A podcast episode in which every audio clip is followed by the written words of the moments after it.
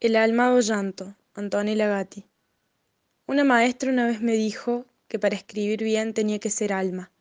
Yo no sabía mucho de almas, usted sabe, las cosas almas son raras.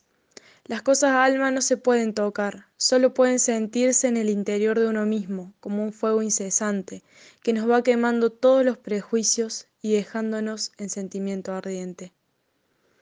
Leí a los mayores escritores de la tierra, me quedé maravillada, totalmente fascinada, me quedé sin raíces, y una sin raíces no es nadie.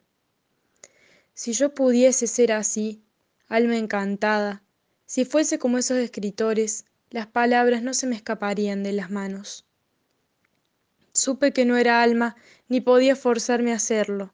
Me entristecí, me lloré, me quedé sin hojas, me quedé sin mares. Me fui a llover al jardín, y herirme el ala en alcohol.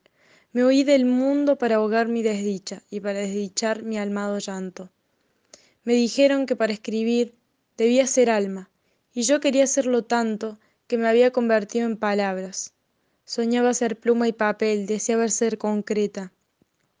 Con el tiempo, mientras me lloraba el sentimiento, mientras me clavaba puñales en los ojos acorralados, me di cuenta que era sangre. Los mayores escritores también lo eran, y los que no, jamás llegaban al llanto desmembrado. No eran melodía, no bailaban con la lluvia. Las desdichas dejaron de consumirme. Entonces fui por el mundo con los sentimientos a flor de sangre. Decidí viajar visceral en el sentimiento.